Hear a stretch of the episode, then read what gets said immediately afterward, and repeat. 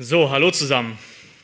Ich freue mich, gemeinsam mit euch jetzt in Gottes Wort zu schauen, Jesus Christus darin zu entdecken, das Evangelium wieder neu zu beleuchten und dafür vorerst das letzte Mal den Propheten Malachi aufzuschlagen.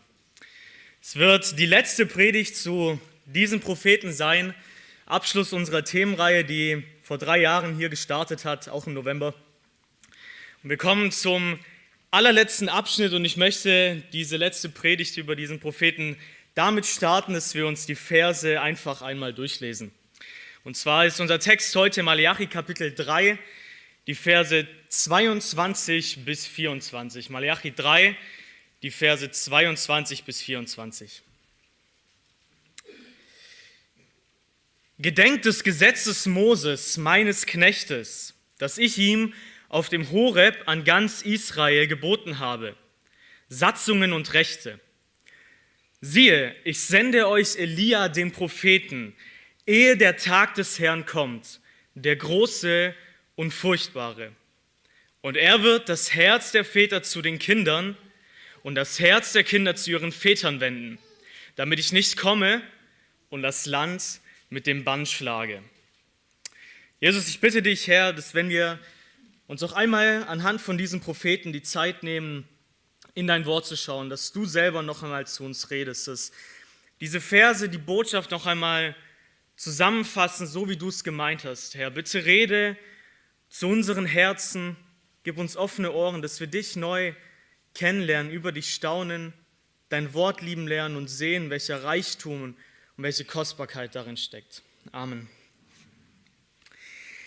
Was diesen letzten Abschnitt, diese drei schlichten Verse aus Malachi so besonders macht, ist die Tatsache, dass Gott danach 400 Jahre lang schweigt.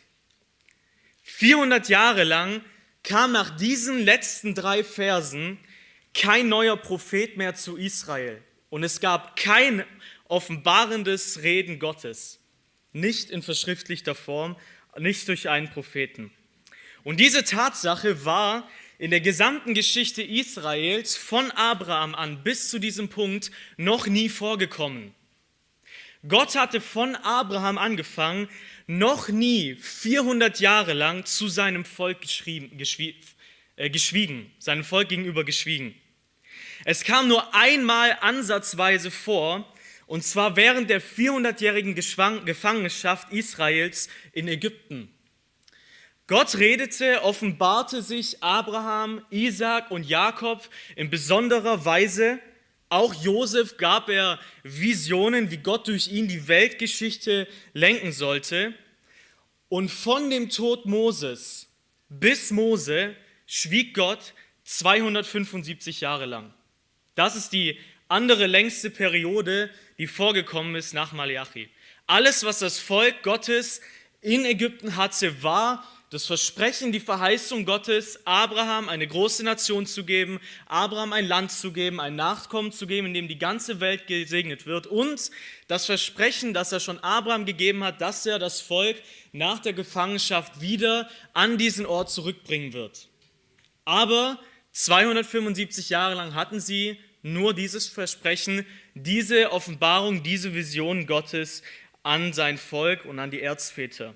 Danach schwieg Gott. Anschließend sandte Gott von Mose angefangen durchweg Propheten, durch die er zum Volk redete. Die nächste längste Spanne liegt zwischen Samuel und Elia und es waren Maximum 70 Jahre. Danach kam fast im Jahrzehntentakt ein Prophet, durch, den, durch die Gott sein Volk, seinem Volk zugerufen und zu ihnen gesprochen hat. Und diese Tatsache, dass aber jetzt nach diesen drei kleinen, schlichten Versen so ein Schweigen, so eine Pause kommt, lässt irgendwie eine Erwartung in sich ranwachsen, oder? Man denkt so, yo, Malachi soll gleich seinen Stift zur Seite legen, gleich ist dieser Teil der Inspiration fertig und dann war es vorerst einmal. Und dann ist so, okay Gott, was sagst du? Was schreibst du? Was willst du jetzt als Abschluss des Alten Testaments, als Abschluss der Offenbarung aus dem Alten Testament noch einmal sagen, worauf willst du hinweisen? Woran erinnerst du? Was verheißt du vielleicht?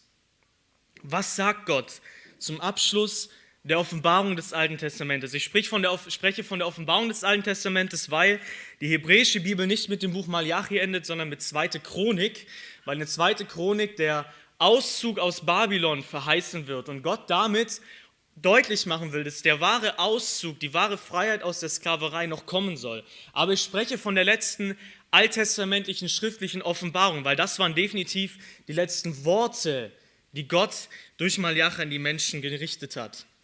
Und was sagt er?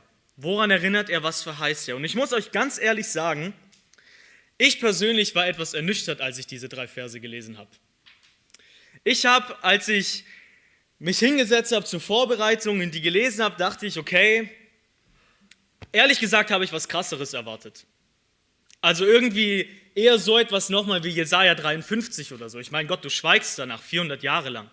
Irgendwie nochmal so ein krasses Manifesto an, kehrt um und der Messias wird kommen und das wird er tun und das wird Jesus sein, etc. Ich habe irgendwie so etwas erwartet und war ehrlich gesagt etwas ernüchtert, obwohl ich davor gebetet habe. Kommt vor. Aber das ist nicht so geblieben. Und wir haben in diesen drei Versen ein wunderbares Beispiel dafür, dass dieser erste Eindruck, den wir vielleicht beim Bibellesen haben, falls es euch hier bei den Versen auch so ging, dass dieser erste Eindruck nicht am Wort Gottes liegt, sondern an unserer persönlichen Blindheit für seine Wahrheiten. Das Problem ist nicht, dass das Wort Gottes nicht begeisterungswürdig, begeisterungsfähig und ergreifend ist, sondern daran, dass die Bibel manchmal so geschrieben ist, dass man ein bisschen genauer hinschauen muss. Und dass man genauer nachdenken muss und vielleicht nicht nur einmal über diesen Text beten muss, sondern zwei, drei, fünf, sieben Mal. Aber dass es im Wort Gottes so viel Kostbares zu entdecken gibt. Und das werden wir auch hier in den Versen haben. Was haben wir hier in diesen schlichten drei Versen aus dem Alten Testament? Wir haben in Vers 22 eine Erinnerung an das Gesetz Moses und damit an den alten Bund. In Vers 22 spricht Gott als Abschluss des Alten Testaments noch einmal dieses Gesetz Moses an, das den alten Bund, wir können auch anders sagen, die zehn Gebote. Gott erinnert und verweist noch einmal am Abschluss des Alten Testamentes auf diesen ersten, diesen alten Bund, die zehn Gebote in Vers 22. Wir haben in Vers 23 die Verheißung eines Propheten. Aber nicht nur irgendeines Propheten, sondern eines Propheten, der seinen Auftrag am Herzen des Volkes erfüllen wird. Wir haben in Vers 23 die Ankündigung vom Tag des Herrn. Das bedeutet, wir haben hier am Abschluss des Alten Testaments noch einmal die Ankündigung dessen, dass Gott sowohl Richter als auch Retter ist und dass er als Richter und Retter kommen wird. Und wir haben am Ende von Vers 24 die Beschreibung des Kommens Gottes, aber in einer verwunderlichen Weise, nämlich nicht um die Erde bzw. das Land zu schlagen. Steckt eigentlich alles drin, oder? Komplettes Altes Testament zusammengefasst. Und ich sage euch Leute, diese Verse sind perfekt. Man könnte in drei Versen diesen Teil der Schrift nicht besser auf den Punkt bringen, als Gott selbst es gemacht hat. Was macht die Botschaft des Alten Testaments aus? Das Gesetz. Großer Block, die ersten fünf Bücher Mose. Was macht das Alte Testament noch aus? Die Propheten. Gottes Zurufen zur Umkehr, zu seiner Gnade und die Erinnerung an sein Gericht. Was macht das Alte Testament noch aus? Das Wesen Gottes als Richter und Retter, der kommen wird am Tag des Herrn. Was macht das Alte Testament noch aus? Die Ankündigung, die Verheißung, wie Gott kommen wird, nämlich im Messias. Und was macht das Alte Testament noch aus? Im Gesetz Moses, in den Propheten und in den Schriften. Die Schriften verarbeiten das alltägliche Leben mit Gott. Im Lobpreis, in der Buße, in der Heiligung. Das haben wir in Vers 24 als Beispiel von Familienbeziehungen zwischen Väter und Söhne, kind, Vätern und Kindern und Kindern zu Vätern. Gott packt hier alles perfekt rein, was er im Alten Testament in ausführlicher Weise offenbart, gehabt, offenbart hat. Und diese Verse geben uns hier nochmal einen wunderbaren Einblick. Und sie machen noch etwas. Diese Verse weisen uns in dreifacher Weise noch einmal auf den lebendigen, dreieinigen Gott hin. Wir finden in Vers 22 die Aussage, dass Gott etwas geboten hat. Es das heißt, dass ich ihm geboten habe. Vers 22 sagt uns, wir haben einen Gott, der sich offenbart, der gesprochen hat, etwas, das er geboten hat. Vers 23 verspricht etwas, was Gott noch tun wird. Es heißt, ich sende euch. Also ich habe euch geboten, ich sende. Wir haben einen Gott, der sein Volk nicht aufgibt, sondern weiterhin zu ihnen redet. Und wir haben in Vers 24 noch einen Hinweis auf den dreinigen Gott, den dritten, nämlich er sagt, dass ich kommen werde. Ich komme nicht um das Land mit dem Bann zu schlagen. Dieser Fokus der Verneinung liegt nicht auf, auf dem Kommen, also nicht, dass ich nicht kommen werde, sondern der Fokus liegt auf dem, was er tun wird, nämlich nicht das Land mit dem Bann schlagen. Und so haben wir hier in diesen letzten drei Versen nicht, ein, nicht nur eine perfekte Zusammenfassung des Alten Testaments, sondern nochmal einen dreifachen Hinweis auf den dreieinigen Gott, der geboten hat, der senden wird und der selbst kommen wird. Kommen wir zum ersten Punkt. Was ist das Erste, was Gott macht? Er erinnert in Vers 22 oder beziehungsweise fordert dazu auf, an das Gesetz, das er durch Mose geboten hat, zu erinnern. Er formuliert es hier am Ende an Satzungen und Rechte. Je nach Übersetzung haben wir auch Ordnungen und Rechtsbestimmungen. Also er fordert das Volk noch einmal dazu auf, an diesen alten Bund, an die Satzungen und Ordnungen, das sind die Grenzen, die Gott festgelegt hat, bis hierhin und nicht weiter, daran zu, erinnern, zu gedenken und das im Blick zu haben. Und er fordert dazu auf, an seine Rechtsbestimmungen zu denken. Das bedeutet, sich daran zu erinnern, was Gott offenbart hat, was ist gut und was ist böse, was ist richtig und was ist falsch und wie solltet ihr als Menschen leben. Und die große Frage, die sich aber zu diesem Vers 22 stellt, ist, warum erinnert Gott an das Gesetz? Warum fordert Gott noch einmal auf, diese, nehmen wir als Kern davon, das Kern des alten Bundes, so werden sie auch in, in vielen Versen zusammengefasst, als Kern davon die zehn Gebote. War etwa das Problem in Malachi, den wir uns jetzt drei Jahre lang angeschaut haben, dass das Volk vergessen hat, was es eigentlich tun sollte? Das war nicht das Problem. Das Problem war nicht, dass die Leute, oh stimmt, wir sollen ja nicht töten oh stimmt, wir sollen ja nicht neidisch sein. Das war nicht das Problem.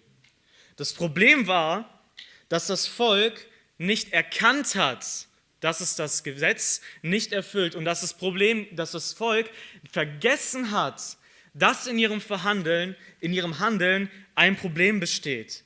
Wir haben in Malachi folgende Aussagen zum alten Bund. Malachi 2, Vers 8. Gott hatte schon mehrfach in diesem Propheten Hinweise auf diesen alten Bund und das Gesetz gegeben. In Malachi 2, Vers 8 sagt er zum Beispiel, ihr aber seid abgewichen vom Weg, habt viele Straucheln gemacht im Gesetz. Ihr habt den Bund Levis zerstört oder gebrochen, spricht der Herr der Herrscher. das sagt er zu den Priestern. Er hatte sie schon einmal darauf hingewiesen, dass sie es nicht gehalten haben. Warum erinnert er nochmal daran? Wir haben genauso in Malachi 2, Vers 10 die Aussage Gottes nicht nur an die Priester, sondern an das ganze Volk. Malachi 2, Vers 10, haben wir nicht alle einen Vater, hat nicht ein Gott uns geschaffen? Warum handeln wir treulos einer gegen den anderen, indem wir den Bund unserer Väter entweihen? Also noch einmal, Gott hatte schon in diesen Propheten einen Hinweis gemacht auf den alten Bund und hat gesagt, hey, das ganze Volk, ihr entweiht den Bund der Väter, ihr entweiht den Bund vom Sinai, ihr haltet euch nicht an die zehn Gebote. Und die letzte Aussage in Malachi 3, Vers 7, und dort finden wir das Kernproblem. Dort fasst es Gott noch einmal zusammen und sagt in 3, Vers 7, seit den Tagen eurer Väter seid ihr von meinen Satzungen abgewichen und habt sie nicht bewahrt. Das ist eine harte Aussage. Seit den Tagen eurer Väter, da ist viel Zeit vergangen. Da war viel, viel Möglichkeit, um Schuld aufzuladen und Gott nicht zu gehorchen. Und ihr seid von Anfang an, ich habe es euch gegeben, Mose ist auf dem Berg Horeb. Das Volk sagt, alles, was Gott gebietet, wollen wir tun. Er kommt zurück. Was machen sie? Beten das goldene Kalb an und sagen, das ist der Gott, der uns rausgeführt hat. Er sagt, seit den Tagen eurer Väter, von Anfang an seid ihr abgewichen, habt sie nicht bewahrt. Kehrt um zu mir, so will ich zu euch umkehren, spricht der Herr der Herrscharen. Und jetzt kommt diese berühmte Reaktion des Volkes, das wir durchweg im Propheten hatten. Ihr sprecht, worin sollen wir umkehren? Diese Frage, was ist eigentlich das Problem? Was haben wir eigentlich falsch gemacht? Und Gott erinnert deswegen noch einmal am Ende in Vers 22 an das Gesetz, um zu zeigen, wie viele Probleme es in diesem Volk eigentlich gibt. Und erinnert an das Gesetz, um ihnen die Augen zu öffnen, wie viel Schuld, wie viel Sünde vorhanden ist.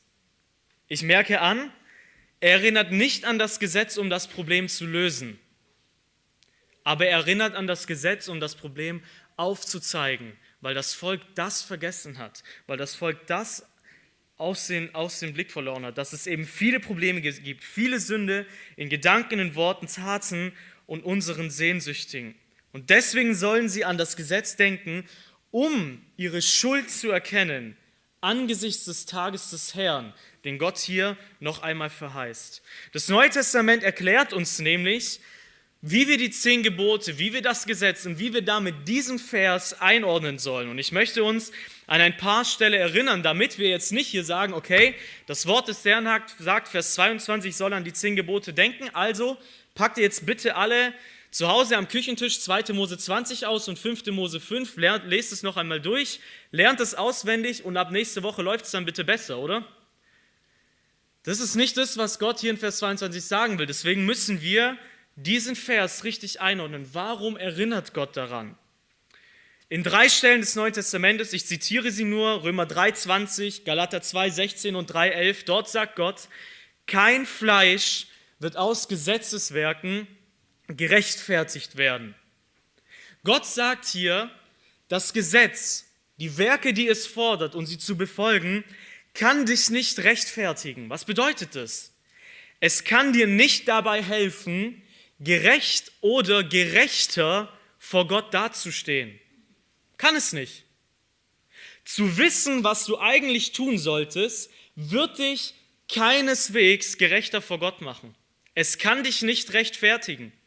Das zu lesen und zu wissen, das soll ich jetzt tun und dir dann Mühe zu geben, es zu vollbringen, wird dich nicht vor Gott besser dastehen lassen. Nicht, weil Gott es nicht anerkennen würde, aber weil du es nicht befolgst, weil du es nicht befolgen kannst. Das Wissen um Gottes Anspruch kann dich nicht dazu anleiten, die Sünde in deinem Leben zu minimieren. Und das zeigt uns, wie verdorben unser Herz ist. Zu wissen, was richtig und was falsch ist, ist ganz genau erklärt zu bekommen, wenn das nichts ändert, dann müssen wir ein ordentliches Problem haben. Ein ordentliches Problem. Was wir als Menschen brauchen, ist kein neues Mindset, wie es gerade so gerne formuliert wird, sondern ein neues Herz.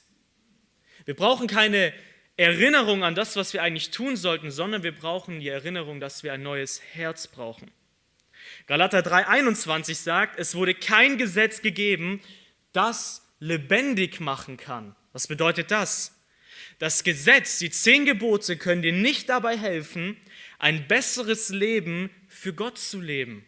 Sie können dich nicht geistlich lebendig machen. Sie können dir nicht dabei helfen, dass du sie liest und sagst, okay Herr, mein Leben soll zu deiner Ehre dienen, deswegen lese ich mir jetzt die Gebrauchsanleitung durch und befolge das. Kann es nicht. Das Gesetz kann dich nicht lebendig machen. So ein Gesetz wurde nicht gegeben. Du wirst einfach nur immer mehr erfahren, dass du nicht das bist und nicht das kannst, was du eigentlich sein solltest. Du wirst erfahren, dass du die Herrlichkeit Gottes nicht widerspiegeln kannst und dass du auch nicht an sie heranreichst, wie es Römer 3,23 sagt. Andere Stellen, 2. Korinther 3,6, der Buchstabe tötet. Vers 7, es ist ein Dienst des Todes. Hebräer 7,18 sagt, es ist kraftlos und schwach. Und noch schlimmer, Du wirst nicht nur merken, dass du es nicht kannst, sondern warum ist es ein Dienst des Todes? Warum tötet es dich? Weil es dich einfach nur permanent verurteilt. Weil es dich einfach nur permanent verurteilt und du deswegen unter dem Fluch, unter dem Gericht Gottes stehst, wenn du nicht bleibst in allem es zu tun. Nicht nur eins rauspicken, in allem, permanent, Vollkommenheit, das ist der Anspruch, Galater 3, Vers 10. Also wenn Gott sagt, Gedenkt des Gesetzes Moses. Was soll das auslösen? Was soll das bewirken? Letztendlich sagt er hier, gedenkt an die zehn Gebote. Erstens, du sollst keine anderen Götter neben mir haben. Findest du das gut? Finde ich auch gut. Warum ist dir im Alltag so viel wichtiger als Gott? Warum erwartest du von anderen Dingen Glück, Zufriedenheit, Freiheit, Sicherheit und Hoffnung, wenn du doch dieses Gebot so gut und toll findest? Zweitens, du sollst dir kein Bildnis machen und es anbeten. Warum begeistern dich Dinge der Schöpfung mehr als Jesus? Warum streben wir so viel nach sichtbaren Dingen, anstatt die Ewigkeit im Blick zu haben und die geistlichen?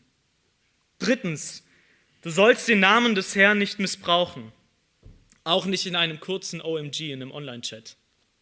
Es würde dir auch nicht gefallen, wenn jemand einfach random in einem Satz den Namen deiner Mutter die ganze Zeit erwähnt. Du sollst den Namen deines Herrn nicht missbrauchen, ehren deine Worte Gott. Oder machst du vielleicht im Namen des Herrn Dinge, die letztendlich Selbstdarstellung sind und missbrauchst so den Namen des Herrn? Schreibst christlich und Dienst und Gemeindearbeit auf, als Überschrift drauf. Letztendlich ist es Selbstverherrlichung und missbrauchst so den Namen des Herrn. Viertens, Gedenke des Sabbattages. Im Neuen Testament aufgehoben. Alle, alle zehn Gebote werden wiederholt im Neuen Testament, außer dieses. Aber die Frage bleibt: Suchst du deine wahre Ruhe in Christus oder in Sport?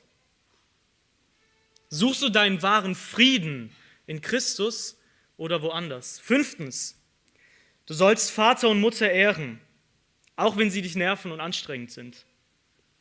Auch wenn sie vielleicht etwas von dir fordern, das nach deiner großartigen Logik keinen Sinn ergibt. Wie redest du über sie? Wie redest du mit ihm? Auch ihnen, auch wenn sie alt und gebrechlich werden. Sechstens, du sollst nicht töten.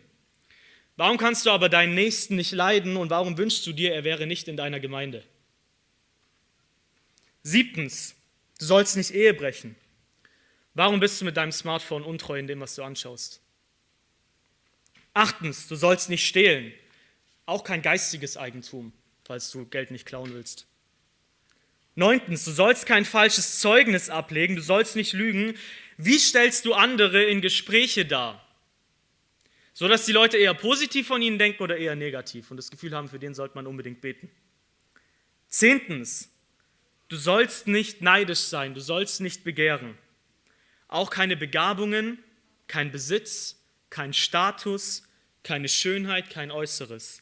Warum bist du Gott nicht dankbar? Hart, oder? Und ich nehme mich bei allem, ich habe alle gebrochen, jedes einzelne. Daran sagt Gott, daran erinnert euch, gedenkt des Gesetzes Moses, denkt daran, Denkt an das, was ich gerade aufgezählt habe. Zusammengefasst, Matthäus 22, liebe Gott und liebe deinen Nächsten. Aber was stellen wir fest? Auch wenn wir es gut finden, wir sind zu beidem unfähig. Wir sind unfähig, Gott die Ehre zu geben und ihn so zu lieben, wie es ihm gebührt. Und wir sind unfähig, unseren Nächsten so zu behandeln, wie wir gerne selber behandelt werden wollen, auch wenn wir es so toll und schön finden. Und deswegen brauchen wir nicht keine neuen Vorsätze, sondern Vergebung. Deswegen brauchen wir keine neuen Vorsätze, sondern wahrhaftige Veränderung von Herzen. Deswegen brauchen wir Jesus. Und deswegen sagt Gott Vers 22, denkt an das Gesetz, denkt an die zehn Gebote, nicht damit ihr euch jetzt irgendwie vornimmt, es besser zu machen, sondern damit ihr versteht, warum ihr mich braucht, warum ihr den Messias braucht, warum wir Abendmahl feiern, warum wir an das Evangelium glauben, warum wir den neuen Bund brauchen. Das Gesetz ist einfach nur ein Spiegel, in dem wir anschauen können, dass wir nicht das sind und tun, was wir sein sollten und tun sollten. Aber einen Spiegel verwenden wir nicht, um den Dreck aus unserem Gesicht zu waschen. Ich schaue ihn nur an um meinen Dreck vom Gesicht zu entfernen, nehme ich Wasser und Seife. Keiner wird einen Handspiegel nehmen und damit an seinem Gesicht rubbeln. Hoffentlich nicht. Das Gesetz ist ein Spiegel, aber es beseitigt das Problem nicht. Es offenbart es nur. Um es zu entfernen, brauchen wir etwas anderes, das uns reinigt. Warum hat Gott das Gesetz gegeben? Vorhin wurde eine Bibelstelle schon eingeblendet, die möchte ich noch einmal aufschlagen. Römer 3, 20 und 21. Römer 3, 20 bis 22. Darum, aus Gesetzeswerken wird kein Fleisch vor ihm gerechtfertigt werden, denn durch Gesetz kommt Erkenntnis der Sünde. Durch das Gesetz erkennen wir unsere Schuld, unsere Sünde. Jetzt aber ist ohne, außerhalb des Gesetzes, Gottes Gerechtigkeit offenbart worden. Das heißt, die Gerechtigkeit, die wir vor Gott brauchen und die Gott uns schenkt, bezeugt durch das Gesetz und die Propheten. Deswegen die Zusammenfassung in Malachi. Das Gesetz Moses und der Hinweis auf einen Propheten. Gottes Gerechtigkeit aber durch Glauben an Jesus Christus gegen alle und auf alle, die glauben. Das bedeutet, auch Malachi 3, 22, wenn er uns hier in Vers 22 ans Gesetz erinnert und Vers 23 an den Propheten. Wohin sollte es die Leute schon damals treiben?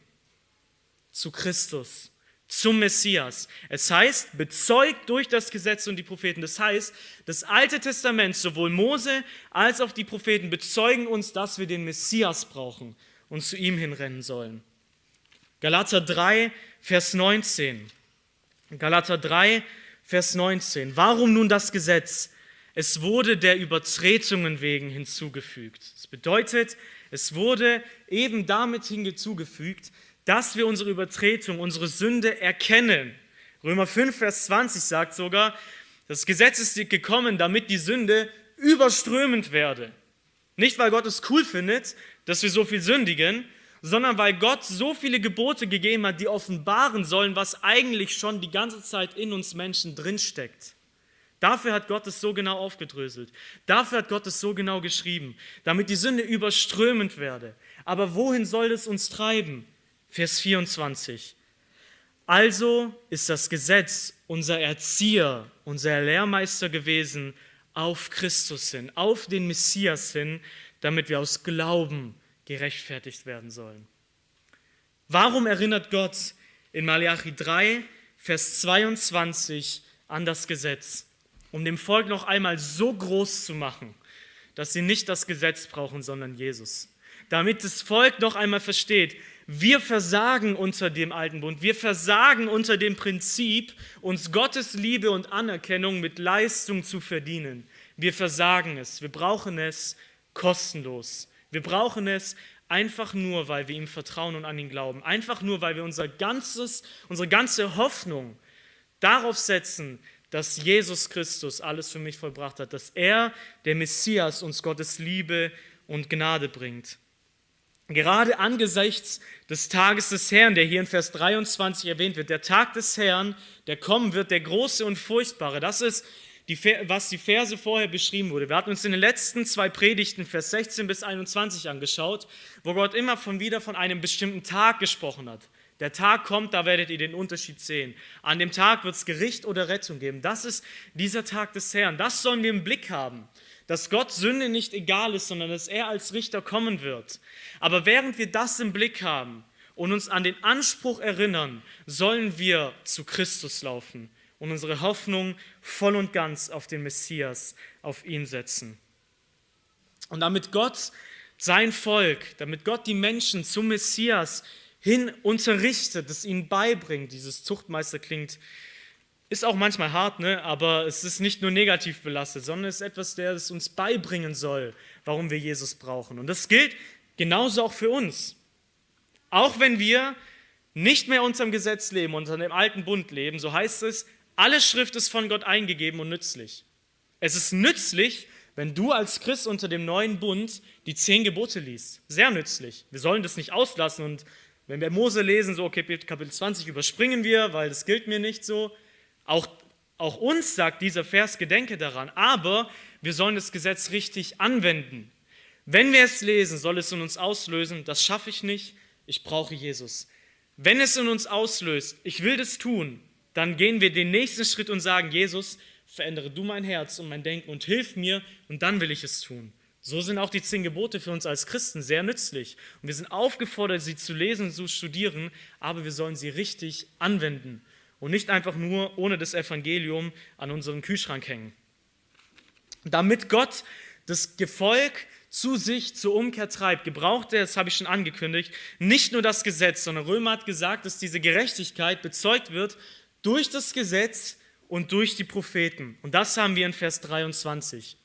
Gott sagt hier, siehe, ich sende euch Elia, den Propheten, ehe der Tag des Herrn kommt, der große und furchtbare. Gott verspricht hier, noch einmal eine Person zu senden, die kommen wird, um einen, den bestimmten Auftrag eines Propheten, den wir uns gleich anschauen werden, wahrmachen zu, zu lassen. Wir haben diese Ankündigung nicht nur hier in Malachi, sondern auch in Kapitel 3, Vers 1 gehabt. Auf die Frage am Ende von Kapitel 2, wo denn der Gott des Gerichts bleibt, wo denn Gott ist, warum wir ihn nicht sehen, warum er nichts macht, hatte Gott in Kapitel 3, Vers 1 folgendes geantwortet. Ich lese uns noch einmal vor. Er sagt, siehe, ich sende euch meinen Boten. Und dieses Boten, das können wir, ich siehe, ich sende meinen Boten, damit er den Weg vor mir her bereite. Und plötzlich wird zu seinem Tempel kommen der Herr, den ihr sucht, und der Engel des Bundes, den ihr begehrt. Da haben wir uns angeschaut, dass Jahwe selbst hier im Engel des Bundes, in Jesus Christus, der den neuen Bund ermöglicht, kommen wird. Aber er hatte davor noch etwas verheißen. Er sagt, ich sende davor meinen Boten, der den Weg bereiten soll.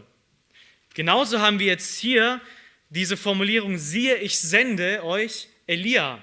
Und es gibt noch eine dritte Stelle im Alten Testament, in Jesaja 40, Vers 3, wo es heißt, siehe, ähm, eine Stimme ertönt in der Wüste, bereitet den Weg des Herrn. Also wir haben drei alttestamentliche Verheißungen, dass nochmal vor dem Messias jemand anders kommen wird. Und die Frage ist, wer ist das? Ist erstens Malachi 3, Vers 1 und Malachi 3, Vers 23, ist das die gleiche Person?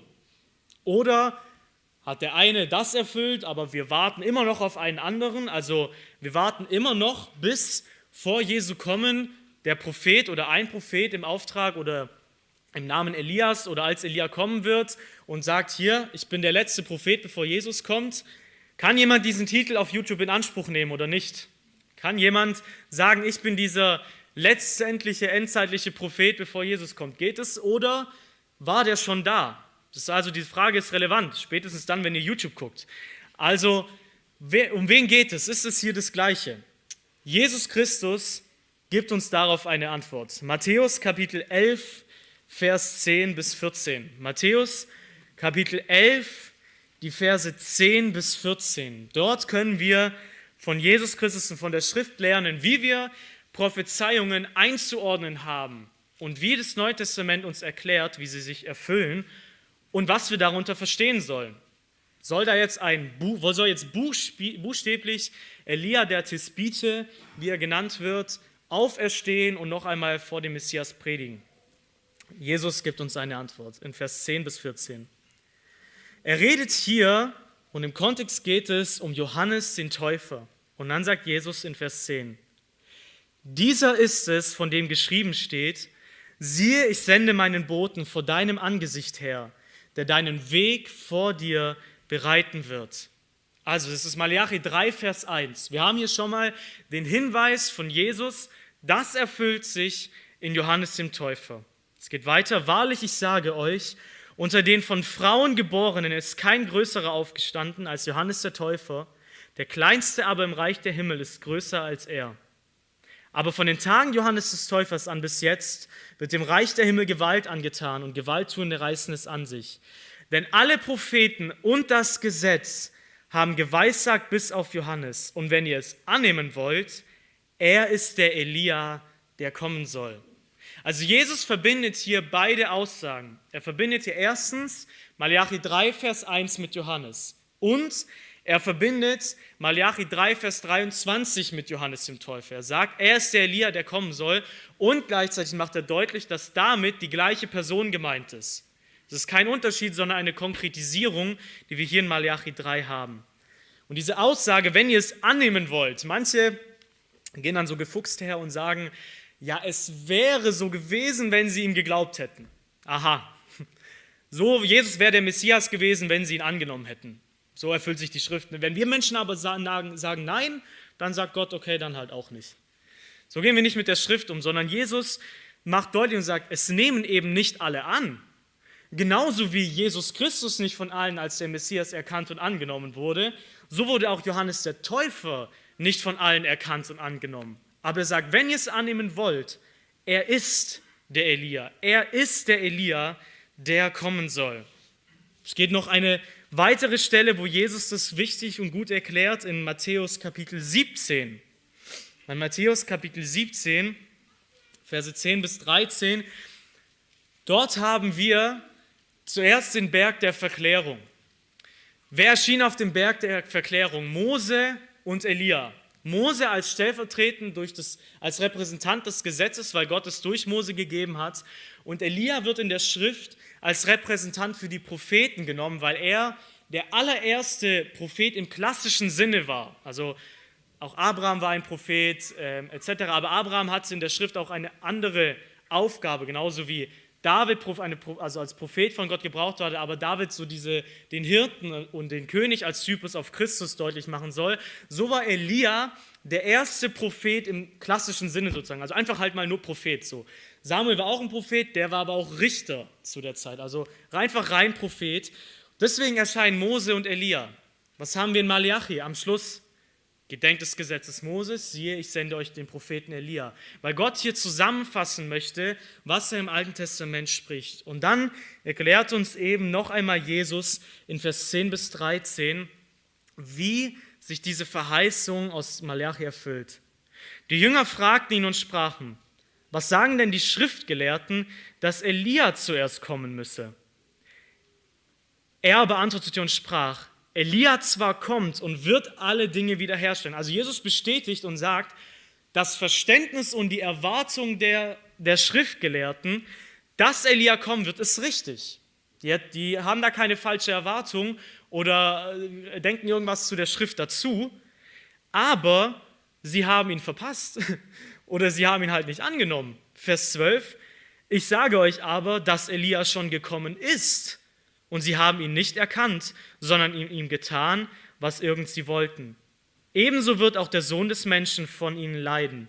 Da verstanden die Jünger, dass er von Johannes dem Täufer zu ihnen sprach. Also die Schrift erklärt uns, Jesus erklärt uns, der Bote, die Stimme in der Wüste, der Prophet Elia ist Johannes der Täufer. Was macht es aber so schwierig? Johannes hat es abgelehnt.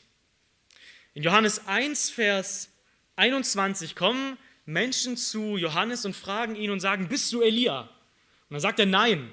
So, okay, so, warum sagst du nein? Es hat einen ganz bestimmten Grund. Weil Johannes nicht die Personifikation von dem Elia ist, der vor mehreren tausend Jahren gelebt hat. Johannes ist nicht der wiederauferstandene Elia. Das ist er nicht. Er ist Johannes der Täufer. Ein anderer, ein neuer Mensch. Aber im Auftrag und der Kraft und im Geist Elias. Und so finden wir eine letzte wichtige Stelle dazu in Lukas, Johannes, äh, in Lukas 1, Vers 16 und 17. Dort wird uns erklärt, wenn Malachi prophezeit, dass Elia kommen soll, muss, mussten die Menschen den leiblichen Elia erwarten oder steckt darin vielleicht etwas anderes, eine geistliche Deutung.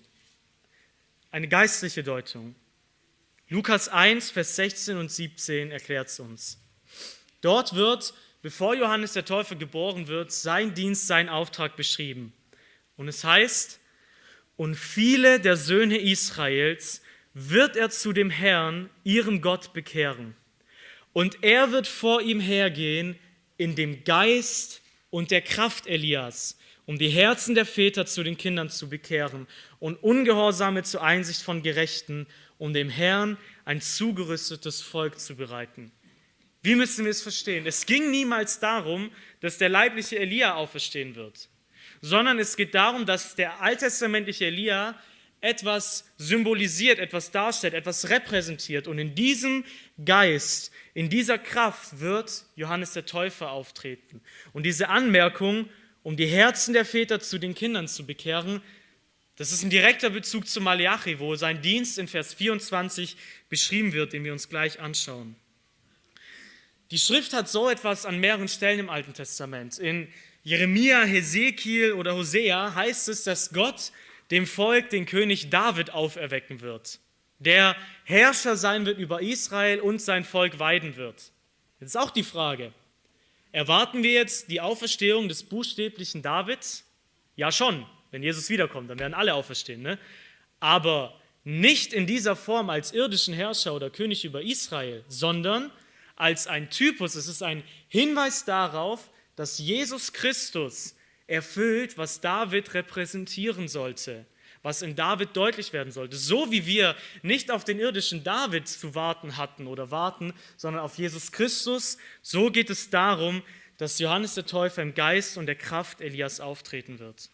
Und was sollte er machen? Hier in Lukas wird sein Dienst beschrieben. Es heißt, er wird viele der Söhne Israels zu dem Herrn, ihren Gott, bekehren. Er wird Menschen, nicht alle, zur Umkehr führen. Das ist ein weiterer wichtiger Hinweis. Andere Ausleger gehen hin und sagen, ja okay, diese ganzen Hinweise von, ähm, Johannes, von Jesus über Johannes den Täufer und die Bezüge, die nehmen wir auch wahr, aber wo, wo bleibt es sich sein Dienst erfüllt hat? Also in Malachi steht doch, er wird das Herz der Väter zu den Kindern, das Herz der Kinder zu den Vätern wenden. Warum haben ihn trotzdem viele abgelehnt? Warum haben trotzdem viele den Messias abgelehnt? Vers 16 hat es uns erklärt, das heißt, viele der Söhne Israels. Und Johannes hatte viele Nachfolger. Johannes hatte viele, die ihm nachgefolgt sind, die er getauft hat und die, als er sie auf Jesus, den Messias, angewiesen hat, Jesus nachgefolgt sind. Auch wenn Christus in Jerusalem abgelehnt wurde, hatte er viele Nachfolger. Im Johannesevangelium kommt es immer wieder deutlich, das heißt, und in dieser Stadt glaubten viele an ihn. Und viele glaubten wegen den Worten der Frau an ihn. Und viele sahen die Zeichen und glaubten ihn. Jesus wurde auch abgelehnt, aber Jesus wurde auch angenommen und Jesus wurde auch nachgefolgt.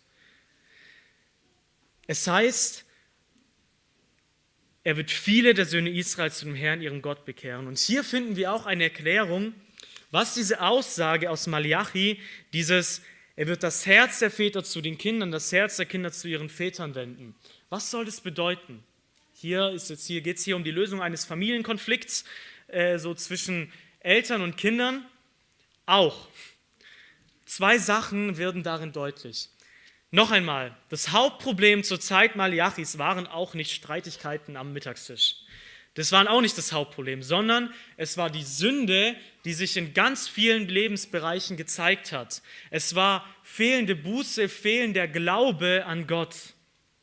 Wenn es jetzt heißt, dass die Herzen der Väter und die Herzen der Kinder verbunden werden, dann können wir diese Väter in Malachi 3, Vers 24 als die Erzväter, die Glaubensväter verstehen, die Menschen, die Gott vertraut haben, Abraham, Isaac und Jakob etc. Sie, ihr Herz war auf Gott ausgerichtet, ihr Herz hat Gott vertraut. Und mit diesem Herzensanliegen sollen ihre Nachkommen, die irdischen Nachkommen, verbunden werden. Deswegen sollen diese Herzen sich miteinander verbinden. Das bedeutet, durch Johannes soll das Volk zu dem Glauben der Väter zurückgeführt werden, von dem sie von Anfang an immer wieder abgefallen sind.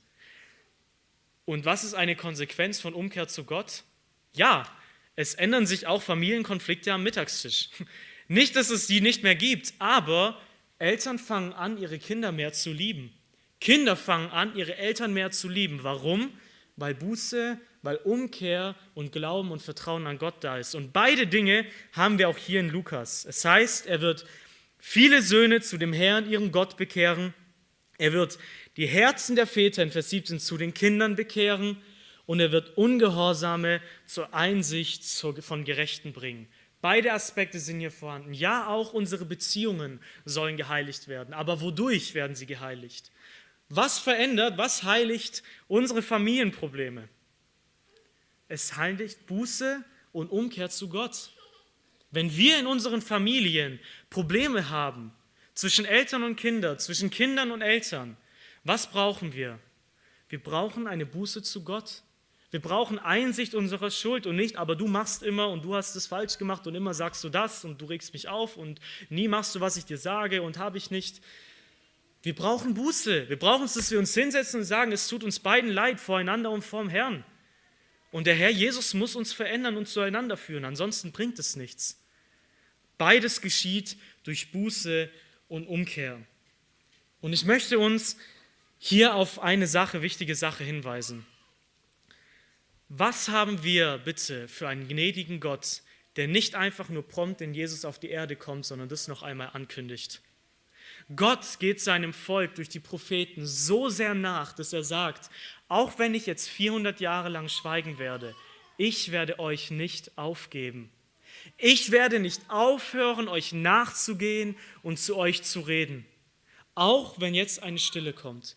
Ich werde noch einmal einen Propheten senden, der euch zu mir zurückführen soll, der euch auf mich hinweist und der auch noch euch direkt sagt, also wirklich buchstäblich mit der Hand, das ist der Messias. So liebevoll ist Gott.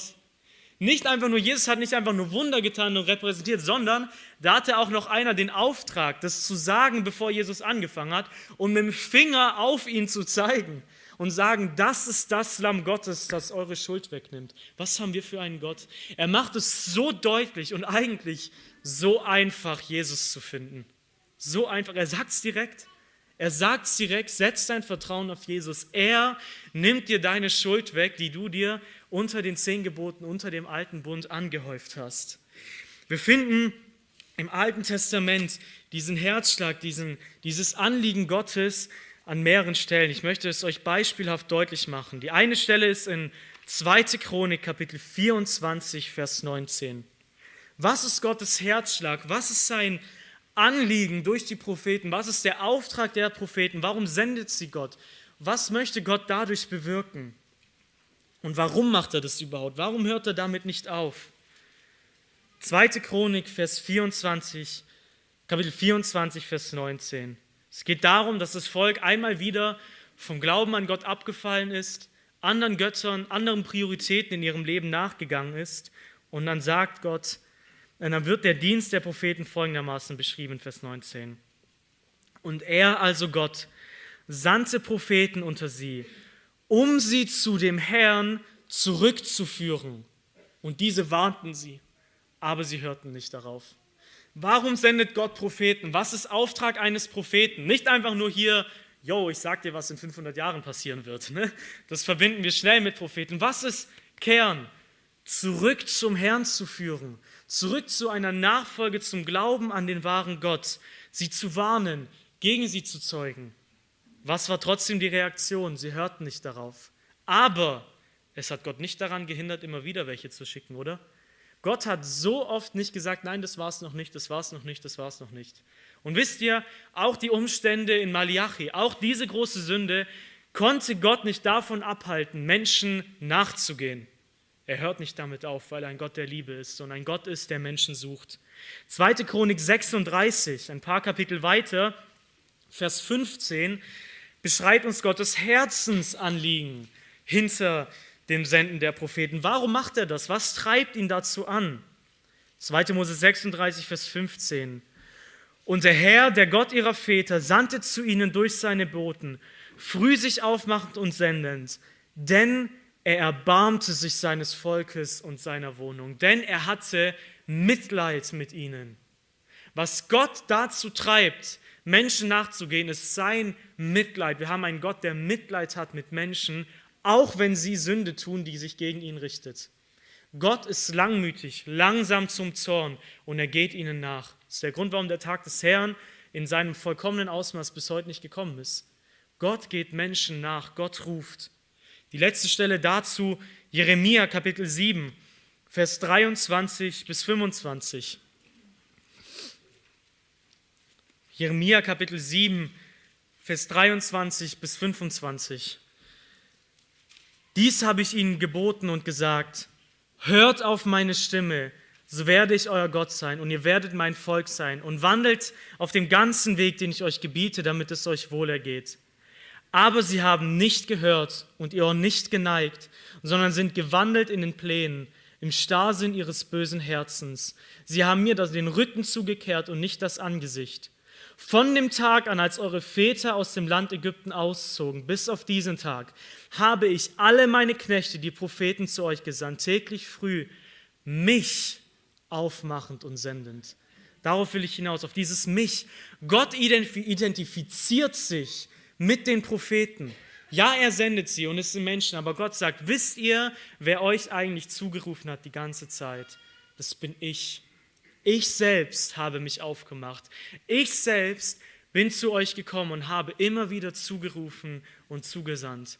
Und das ist wunderbar. Und wisst ihr, dieses Aufmachen Gottes, dieses Senden und Zurufen und Zureden, wisst ihr, wann es angefangen hat? Keine Stunde nach dem Sündenfall. Von Anfang an, wenn der Mensch in Sünde fiel, machte sich Gott auf, wandelte in der Kühle des Tages und rief, wo bist du? Wo bist du? Wo versteckst du dich? Hinter welcher Schuld, hinter welcher Sünde verbirgst du dich? Warum kommst du nicht zu mir zurück? Warum lebst du nicht mit mir? Warum ergreifst du nicht die Vergebung, die ich habe? Und dieses Aufmachen, dieses Wandeln Gottes hat durch die Propheten nie aufgehört. Gott hat von Anfang des Sündenfalls an Menschen zu Buße und zu sich gerufen und er macht es heute noch. Hörst du dieses Rufen? Hörst du das Rufen Gottes in deinem Leben? Wo bist du? Nicht nur das Rufen, das zur Bekehrung führen soll, auch das, auch jetzt, wenn du schon Christ bist, wir verstecken uns immer wieder. Wir verstecken uns immer wieder hinter dem Geschaffenen. Immer wieder. Wo bist du? Gott hört nicht auf zu rufen, weil ein Gott ist, der voller Barmherzigkeit, voller Mitleid mit den Menschen ist. Und das Gesetz und die Propheten und dieser weitere Prophet, der kommen sollte, sollten eben auf Jesus Christus hinweisen und sagen, komm zu mir, komm zu mir, finde die Vergebung bei mir, finde bei mir Vergebung und Veränderung. Und wir kommen zum letzten Punkt der offenbarten alttestamentlichen Offenbarung. Gott hat etwas geboten, Gott hat versprochen, jemanden zu senden und hat es erfüllt. Und Gott hat noch einmal verheißen in Vers 24 in Malachi, dass er selbst kommen wird. Ich möchte den letzten Vers noch einmal mit uns lesen. Er wird das Herz der Väter zu den Kindern und das Herz der Kinder zu ihren Vätern wenden. Warum? Damit ich nicht komme und das Land, die bessere Übersetzung ist hier Erde, weil es im Kontext um den Tag des Herrn geht und er wird sich weltweit ereignen, damit ich nicht komme und die Erde mit dem Bann schlage. Ich habe es schon erwähnt, diese Verneinung, dieses Nicht-Komme bezieht sich nicht auf die Tatsache, dass Gott sagt, ich komme doch nicht, sondern es bezieht sich grammatisch auf die Tatsache, dass er nicht kommt, um zu, mit einem Bann zu schlagen. Wir könnten auch folgendermaßen übersetzen, damit ich nicht, wenn ich komme, das Land mit dem Bann schlage. Das, so kann man das auch übersetzen. Manche andere Übersetzungen haben deswegen ein Muss eingefügt. In der Schlachter Luther Menge, eigentlich fast alle außer die Elberfelder, haben dieses, damit ich nicht, wenn ich komme, das Land mit dem Band schlagen muss. Also es geht hier um diese Notwendigkeit, das Gericht auszuführen. Was sagt Gott hier? Gott sagt, ich werde kommen. Ich werde kommen. Ich habe es auch in Malachi und durchweg im ganzen Alten Testament angekündigt. Aber bei diesem Kommen wird etwas Bestimmtes nicht passieren. Nämlich, ich werde die Welt nicht mit dem Bann schlagen. Ein Bann ist eine, dieses Wort Bann meint, wenn etwas Gott, wenn es etwas Jahwe zum Gericht beiseite gestellt wird, wenn etwas zur äußeren Zerstörung zur Verfügung, Verfügung gestellt wird. Jericho stand unter dem Bann, zum Beispiel. Jericho stand unter dem Bann. Dieses Wort schlagen, das haben wir heute im Gottesdienst schon einmal gehabt, meint eigentlich ein Totschlagen, ein Erschlagen, ein Strafe übergeben. Beispielhaft bei den Plagen in Ägypten, beispielhaft bei der Erstgeburt, was wir vorhin gelesen haben, die Gott geschlagen hat. Was sagt dort hier? Nicht die Welt wird von mir totgeschlagen werden, wenn ich komme. Nicht die Welt wird mir zu diesem äußeren Gericht übergeben werden, sondern mein Sohn. Dieses Wort schlagen, dieses Wort schlagen wird im Alten Testament nicht nur auf die Welt angewandt, sondern auch auf den Messias. Und das ist so ein wunderbarer letzter Vers im Alten Testament, oder? Gott sagt, ich werde etwas tun. Ich werde euch durch das Gesetz und einen weiteren Propheten auf meinen Messias hinweisen. Und wisst ihr was? Dieser Messias ist der Grund, weil, weswegen ich nicht die Welt, wenn ich meinen Fuß auf diese Erde setze, komplett vernichten werde aber es wird jemand geschlagen werden. Es wird jemand erschlagen werden. Das bin aber ich selbst. Das bin ich selbst. Drei Verheißungen aus dem Alten Testament. Im Psalm 69, Vers 27. Psalm 69, Vers 27. Dort wird in dem Psalm das Szenario am Kreuz beschrieben. Das heißt, die, die mich ohne Ursache hassen, deinetwegen trage ich Hohn, die Schmähungen derer, die mich schmäh, die schmähen, sind auf mich gefallen. Sie gaben meiner Spe mir Galle zu trinken, in meinem Durst gaben sie mir Essig. All diese Verheißungen kommen in diesem Psalm 69 vor. Und dann heißt es in Vers 27, denn den du, den du Gott geschlagen hast, haben sie verfolgt. Dieses Schlagen, dieses selbe Wort verwendet Gott im Alten Testament, um auf den Messias hinzuweisen, der unsere Schläge, unseren Tod auf sich genommen hat. Eine weitere Verheißung davon finden wir in Jesaja 53. In Jesaja 53, Vers 4 heißt es, äh, Vers 4 und Vers 5, doch er hat unsere Leiden getragen und unsere Schmerzen hat er auf sich geladen. Wir, wir hielten ihn für bestraft, von Gott geschlagen und niedergebeugt. Das ist dasselbe Wort. Diese Interpretation war richtig. Die Leute, als Jesus am Kreuz hing, waren überzeugt, also jemand, der gerade so verendet, der ist nicht unbedingt auf Gottes Seite. Also für den ist jetzt nicht unbedingt Gott. Diese Interpretation war richtig. Wisst ihr, was falsch war? Die fehlende Erkenntnis von Vers 5. Doch um unserer Übertretung willen war er verwundet, um unserer Ungerechtigkeiten willen zerschlagen. Diese Erkenntnis hat gefehlt. Jesus war am Kreuz von Gott geschlagen, von Gott ermordet, im Einvernehmen, im Plan des Vaters und des Sohnes für deine und meine Schuld. Und darin erinnert Malachi. Und die letzte Verheißung, die ihr aufschlagen könnt, aber nicht müsst, in Socharia Kapitel 13, Vers 7 heißt es, Schwert, erwache gegen meinen Hirten, gegen den Mann, der mein Genosse ist, spricht der Herr der Herrscharen. Schlage den Hirten und die Schafe und die Herde wird sich zerstreuen. Und ich werde meine Hand den Kleinen zuwenden. Das sind beispielhaft drei Verse aus dem Alten Testament, die die Leute kannten. Malachi ist der letzte Prophet, die letzte niedergeschriebene Offenbarung Gottes. Die Leute wussten, wenn man das Alte Testament aufmerksam auf den Messias liest, wussten, mit wem dieses Schlagen noch verknüpft ist. Und deswegen wussten sie und konnten diese herrliche Botschaft hören ich werde kommen.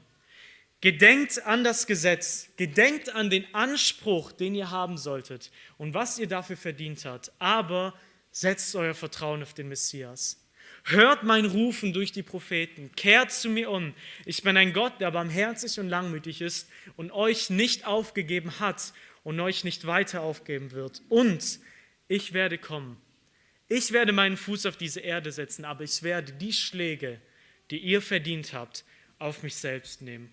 Und das ist der Abschluss des Alten Testamentes und das ist der Abschluss vom Propheten Malachi. Ich möchte euch einladen, aufzustehen und Gott zu danken für die Schönheit dieser Verse und ihn zu preisen für das, was wir gehört haben.